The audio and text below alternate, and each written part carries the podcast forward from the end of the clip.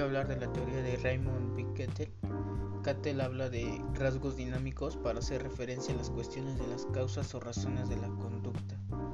Eh, estos rasgos dinámicos los divide en actitudes, sentimientos y ergios. Eh, los ergios están haciendo referencia a los factores que reflejan impulsos biológicos innatos que se activan por estímulos ambientales y este cesa cuando la meta se ha logrado. Eh, los sentimientos son actitudes complejas que incorporan interés, opiniones y actitudes menores. Son rasgos ambientales.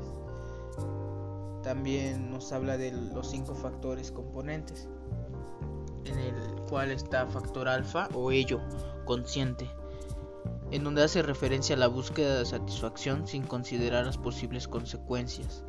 El factor beta o expresión del yo se refiere a un interés maduro en contacto con la realidad, así como los intereses adquiridos por los hábitos y las obligaciones.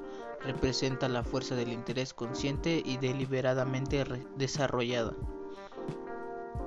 Factor gamma o super yo hace alusión a un yo debería estar interesado Factor delta o ello inconsciente incluye las respuestas motivadas de naturaleza fisiológica ante los estímulos relacionados con el interés.